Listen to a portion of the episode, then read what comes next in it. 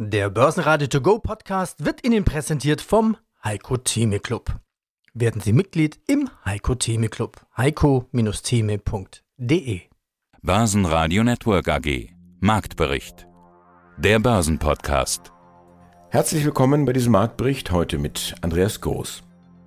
Nach der US-Notenbank Fed ziehen jetzt auch die Kollegen in Frankfurt nach.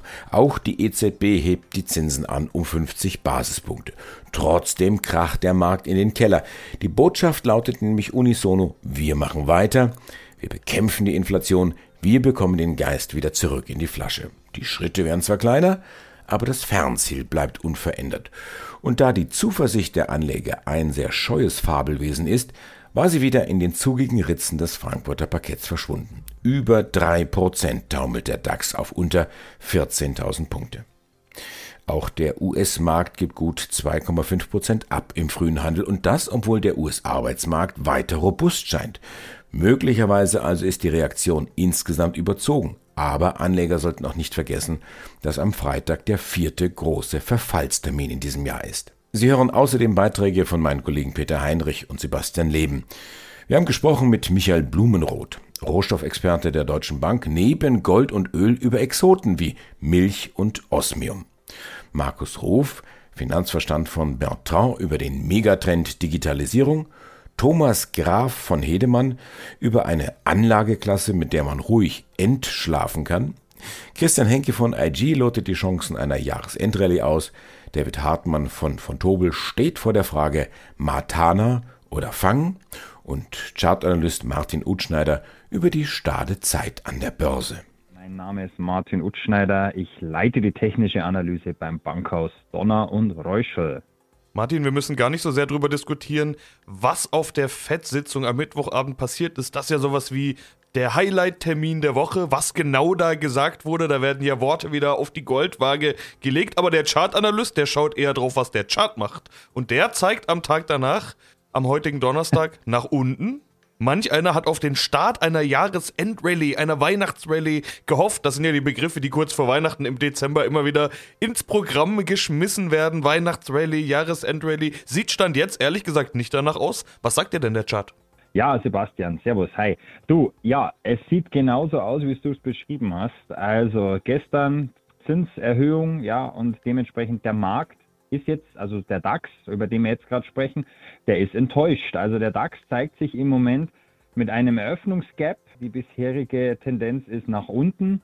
Wir formieren hier gerade ein Doji aus und es ist und steht und fällt mit dem, was ich ja schon seit auch seit einiger Zeit wieder sage, wir sollten eher nach unten mal die 14.150 im Auge haben als den nächsten wichtigen Widerstand bei 14.89, denn es ist so, dass seit dem ja, seit dem 11.11. .11. Faschingsbeginn der DAX eigentlich gar nicht mehr lustig ausschaut, sondern er in einer Seitwärtsbewegung sich bewegt zwischen, ich sage mal, 14.600, 14.150. Da igelt er sich jetzt auch ein. Das Statement gestern war ja seitens der FED, äh, wir machen zwar nur 0,5, aber der Zinserhöhungspfad geht weiter. Also da sind die Märkte jetzt extrem ja, negativ äh, gestartet in den Markt heute oder in, die, in den Handel, weil man natürlich gehofft hat, es kommt vielleicht eine Aussage, äh, jetzt ist dann irgendwann mal Schluss. Aber nein, die Zinsen werden weiter steigen. Und dementsprechend ist der DAX jetzt leicht im Minus und wird auch die Tendenz oder wird, denke ich mal, eher nochmal in den nächsten Tagen die 14150 testen, als dass es jetzt äh, noch in eine Weihnachts- oder Jahresendrallye übergeht. Aber igelt sich da ein, klingt jetzt auch nicht nach, wir bekommen nochmal eine ordentliche Korrektur oder richtige Rücksetzer und genauso wenig nach jetzt geht's los, sondern eher nach Stillstand. Genau, Sebastian, genau so ist es. Gut, dass du sagst. Man soll jetzt keine Panik bekommen. Also diese 14150, klar, die haben wir alle im Fokus. Und es sieht so aus, dass jetzt keine Jahresendrallye kommt, sondern der DAX im wahrsten Sinne des Wortes jetzt eine starre Zeit erlebt. Wir werden seitwärts in den Jahreswechsel hineingehen. Wir werden Stabilität statt Euphorie sehen, aber wir werden jetzt keine Panik sehen. Also es kommt ja heute noch die EZB-Sitzung, aber die werden natürlich lemmingemäßig der FED nacheifern und dementsprechend wahrscheinlich das Gleiche verlautbaren. Also DAX, keine Panik, auch keine Euphorie. Das werden die nächsten zwei Wochen auf gut bayerisch eine starre Zeit, eine ruhige Seitwärtszeit. Auch dieses Interview ungekürzt und in voller Länge bei börsenradio.de oder in der Börsenradio-App. Ja, schönen guten Tag. Mein Name ist Thomas Graffen-Hedemann. Ich bin Direktor Relationship Management für Wholesale Clients in der Dachregion für Fidelity of Georgetown. Heute haben wir mal eine Art von Assetklasse zu besprechen, die anders ist abgekoppelt von den üblichen Assetklassen wie Aktien oder Anleihen.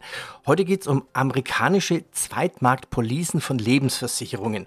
Und zwar von sogenannten US Life Settlements. Das sind US-amerikanische Risikolebensversicherungen aus dem US-Zweitmarkt. Ja, wie funktioniert dieses Geschäft? Ich habe das so verstanden, wenn ein Amerikaner, also ein Senior oder ein Kranker, ein Schwerstkranker seine Lebensversicherung zu Lebzeiten verkaufen möchte, lässt sich dieser Wunsch auf dem Zweitmarkt realisieren.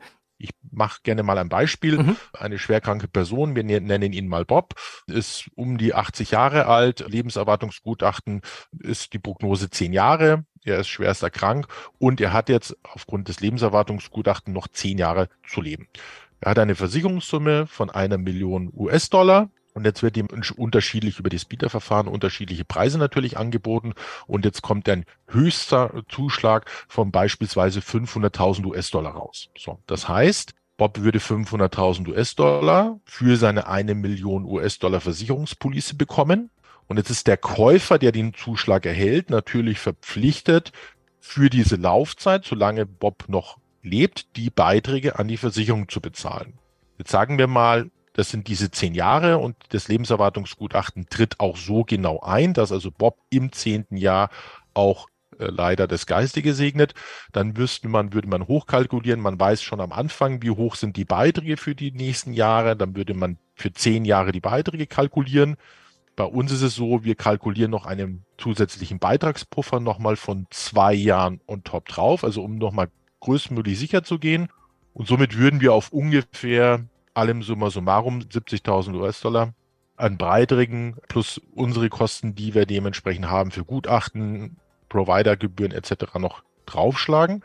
Und somit würde uns als Kaufkäufer, als Investor diese Police 570.000 US-Dollar kosten. Auf der anderen Seite haben wir einen Vermögenswert von einer Million. Das heißt, bei Ableben von Bob kriegen wir diese eine Million. Das heißt also, dass wir hier einen Ertrag von 430.000 US-Dollar erzielt haben. Ich bin Michael Blumund von der Deutschen Bank und ich bin als Analyst hauptsächlich im Bereich Rohstoff und Währung tätig. Öl wird ja landläufig das schwarze Gold genannt. Ich weiß nicht, ob man Milch das weiße Gold dann irgendwo nennen darf, aber wenn ich mir die Milchpreise in Neuseeland anschaue, die da doch äh, recht sportlich liegen bei über zwei US-Dollar oder in Neuseeland-Dollar sind es, glaube ich, 3,13 Dollar 13 momentan. Warum ist die Milch dort so teuer und bei uns im Supermarkt doch relativ günstig? Obwohl, auch hier merkt man natürlich die Inflation. Ja, absolut. Also ich glaube, der Milchpreis war auch einer der großen Treiber der Inflation, 58 Prozent teurer als im Vorjahr in Deutschland, wenn ich mich jetzt für den November richtig erinnere, wenn ich die Zahlen richtig im Kopf habe. Also man kann natürlich sagen, Gold, Öl, was was wollt ihr jetzt mit Milch? Ähm, jetzt haben wir vor Weihnachten mal Zeit, uns vielleicht um etwas exotischere Rohstoffe zu kümmern. Gerade an der Milch kann man exemplarisch zeigen, dass es Länder gibt, die doch sehr abhängig von der Preisgestaltung sind, was bestimmte Exportgüter angeht. Wenn man Neuseeland dran denkt, also wunderschönes Reiseland, kann ich nur empfehlen empfehlen. Das ist lebt hauptsächlich vom Tourismus, was jetzt äh, durch Covid dann natürlich jetzt zwei, drei Jahre sehr ähm, schwierig gewesen ist. Und aber außer Tourismus und außer Schafswolle, die jetzt auch ordentlich ein sehr starkes Exportgut ist oder sehr stark zum Bruttoinlandsprodukt beiträgt, ist das Hauptexportgut Neuseelands tatsächlich Milch. Und das geht hauptsächlich nach China. Und da zeigt sich dann auch, wie so eine Volkswirtschaft dann auch leiden kann, wenn es mal, wenn es mal nicht so richtig läuft. Die Milchproduktion ist in den ersten drei Quartalen fünf Prozent unter dem Vorjahr gewesen. Normalerweise produziert Neuseeland 20 Millionen Tonnen Milch im Jahr, muss man sich da mal vorstellen, 20 Millionen Tonnen, das müssten ja, wenn ich richtig rechne, 20 Milliarden Kilo sein, müssen ja auch erstmal transportiert werden und davon gehen 90 Prozent in den Export hinein. Und es gibt also sogar auch an der Chicagoer Börse Milchkontrakte, es gibt ja auch auf sehr viele Agrargüter Milchkontrakte und da sieht man jetzt tatsächlich auch ein bisschen die Preise anziehen, äh, was dann auch im Endeffekt dann auch auf die Inflationsraten in vielen Ländern dann auch durchschlägt. Also man darf das jetzt nicht unbedingt kleinreden, gerade Lebensmittel sind natürlich dann auch ein Gut, was sehr ähm, stark in den Warenkörben gewichtet ist, was die Inflation bestimmt. Und jetzt ähm, gerade mit, mit steigenden Milchpreisen fallen würde, zum Beispiel in Neuseeland, das würde direkt auf die chinesischen Verbraucherpreise durchschlagen. Also momentan, es lohnt sich nicht oder für Anleger können da sehr schwer drin investieren. Man kann natürlich den Terminkontrakt in Chicago handeln, sollte man aber nicht unbedingt tun.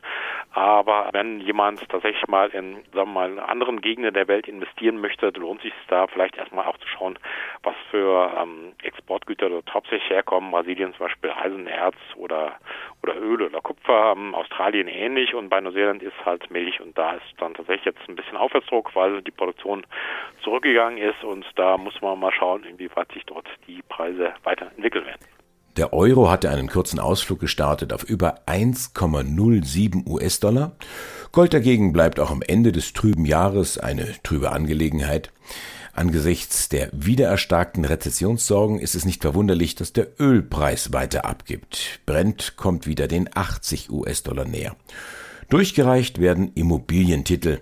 Der Sektor leidet traditionell unter den hohen Zinsen. Ja, hallo, mein Name ist David Hartmann und ich bin Produktmanager bei der Bank von Tobel Europe AG und dort zuständig für den Vertrieb von Anlage- und Hebelzertifikaten an Selbstentscheider in den Märkten Deutschland und Österreich.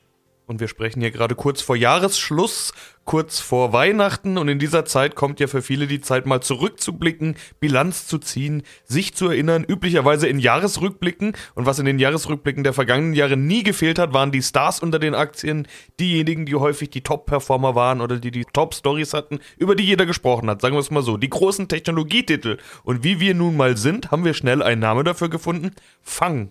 Also eine Clique oder Schublade, um diejenigen zusammenzufassen. Jetzt kann man natürlich darüber diskutieren, wie viele A in Fang gehören und wen man da jetzt alles mit einbeziehen soll. Also steht das A für Amazon, für Apple oder eigentlich für Alphabet. Ach nee, da ist ja das G für Google. Und zu guter Letzt hat sich jetzt auch noch Facebook in Meta umbenannt. Also als Fazit würde ich an der Stelle mal sagen, das mit dem Fangkürzel funktioniert nicht mehr, oder? Da hast du natürlich vollkommen recht. Äh, zusammengefasst kann man sagen, Fang mit Doppel-A oder einfachem A, egal wie, war gestern. Matana ist das neue Akronym der Zukunft, das quasi die führenden Big Tech-Unternehmen zusammenfassen soll. Ja, wir sind da immer recht schnell und erfinderisch, erst recht in der Finanzbranche. Matana, das neue Kürzel. Wer ist das jetzt alles? Genau, also dann zusammengefasst kann man sagen, es ist Microsoft, äh, war ja auch irgendwie ein bisschen komisch, dass die eigentlich nie zu den anderen Gruppen quasi, da gab es ja noch Triple A und wie ich schon sagte, Fang mit Doppel A und äh, einfachem A. Microsoft hat es irgendwie komischerweise nie geschafft, quasi in diesen erlesenen Kreis hineinzurutschen. Mittlerweile sind sie quasi bei Matana an der Spitzenposition. Dann Alphabet, Tesla, Amazon, Nvidia und Apple. Und auch dieses Interview ungekürzt und in voller Länge bei börsenradio.de oder in der Börsenradio-App. Ja, mein Name ist Markus Ruf, ich bin Finanzvorstand bei der Bertrand AG. Schauen wir auf die Zahlen 2021-22. Umsatz über eine Milliarde Euro, plus 19 Prozent, das erwähnten Sie gerade eben. EBIT verdoppelt von 20 auf 41,7 Millionen Euro oder auch Ergebnis nach Ertragssteuern über 21 Millionen nach 6,6 vor einem Jahr. Warum konnten Sie den Gewinn so deutlich anheben? Also wir konnten natürlich insbesondere die Auslastung weiter steigern. Wir waren ja in der Corona-Krise schon auch betroffen durch Projektverschiebungen auf der Kundenseite und hatten da ja auch quasi das Instrumentarium der Kurzarbeit entsprechend genutzt. Und vor dem Hintergrund hatten wir jetzt natürlich einmal eine deutlich höhere Auslastung. Und das spiegelt sich natürlich dann auch im Ergebnisverlauf entsprechend wieder. Zusätzlich konnten wir weitere Mitarbeiter aufbauen und auch das spiegelt sich natürlich in einem positiven Geschäftsverlauf beim Umsatz und beim Ergebnis wieder, obwohl wir eigentlich in dem Jahr schon auch ein paar Sondereinflussfaktoren hatten. Corona hat uns in diesem Jahr nicht indirekt durch Projektverschiebungen getroffen, sondern eher direkt durch einen deutlich höheren Krankenstand. Das hat schon einen Einfluss von rund 15 Millionen gehabt und auch Natürlich sind wir noch nicht mit optimaler Auslastung in das letzte Geschäftsjahr gestartet. Vor dem Hintergrund sind wir mit der Entwicklung zufrieden, sind auch im Rahmen der kommunizierten Guidance, aber wir sehen auch weiter natürlich auch nochmal der Perspektive, uns weiter zu verbessern. Mit diesen Corona-Kosten 15 Millionen, das ist doch eine überraschend hohe Zahl. Aber könnte man sagen, damit ist jetzt Corona fast abgehakt, die Pandemie. Wir haben ja so eine Art Herdenimmunität vermutlich in, in Deutschland erreicht. Aber das hat die unterschiedlichen Aspekte. Personal wird krank, vorher vielleicht die Kunden und auf der anderen Seite haben wir mit China-Lieferketten-Lockdowns zu tun. Ist Corona vorbei aus Ihrer Sicht? Wir spüren immer noch Auswirkungen im Krankenstand hier und da. In China hat es immer mal noch Auswirkungen, wenn da einzelne Regionen abgeriegelt werden.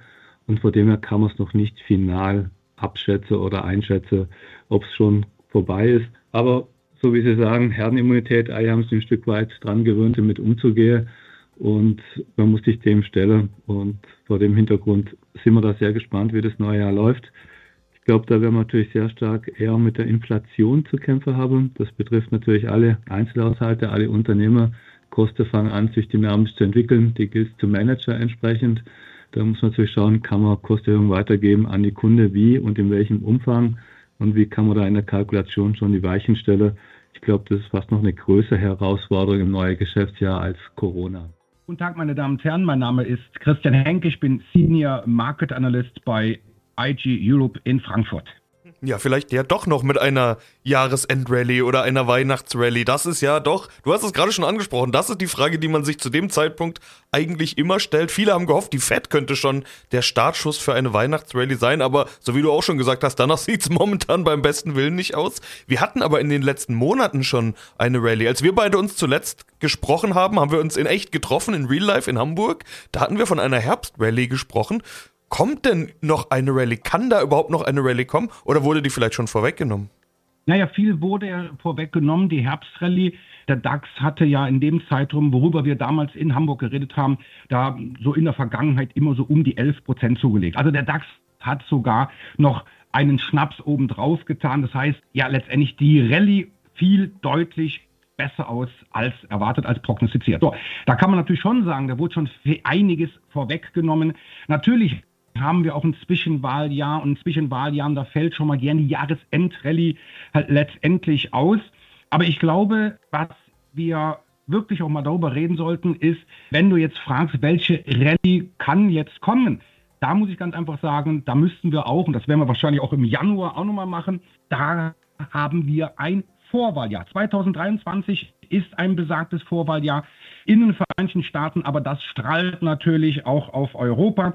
Das heißt, auch der DAX neigt dazu, in diesen Jahren sehr, sehr gut zu performen. Und die Vorwahljahren sind mit den Wahljahren die besten Börsenjahre in diesem Wahlzyklus. Und das ist auch, wo ich sage, okay, vielleicht fällt die Jahresendrallye aus, aber vielleicht nutzen jetzt auch vor allem die institutionellen Investoren, was wir jetzt gestern, was wir aber auch heute sehen, diese Kursrücksetzer, um nochmal jetzt letztendlich sich zu positionieren. Window Dressing ist so ein schönes neudeutsches Wort. Das heißt, die Fondsmanager werden wohl bemüht sein, ihre Bilanz bis Jahresultimo noch ein bisschen aufzuhübschen. Das heißt also, die Jahresendrallye kann vielleicht doch noch stattfinden. Aber vor allen Dingen kann ich mir sehr gut vorstellen, dass sich viele Anleger, auch private Anleger, vielleicht dann auch über die Weihnachtstage sich mal hinsetzen und sich überlegen, ja, 2022 war wirklich kein gutes Jahr, 2023 könnte besser werden und dass dann vielleicht wirklich wir dann ein sehr gutes Börsenjahr dann sehen werden. Die Interviews in voller Länge hören Sie jeweils bei uns im laufenden Programm bei börsenradio.de oder in der kostenlosen App. Das Team vom Börsenradio wünscht Ihnen jetzt ein gutes Händchen bei all Ihren Investmententscheidungen. Für Sie am Mikrofon heute Andi Groß. Börsenradio Network AG. Marktbericht. Der Börsenpodcast. Der Börsenradio To Go Podcast wurde Ihnen präsentiert vom Heiko Theme Club. Werden Sie Mitglied im Heiko Theme Club. heiko-theme.de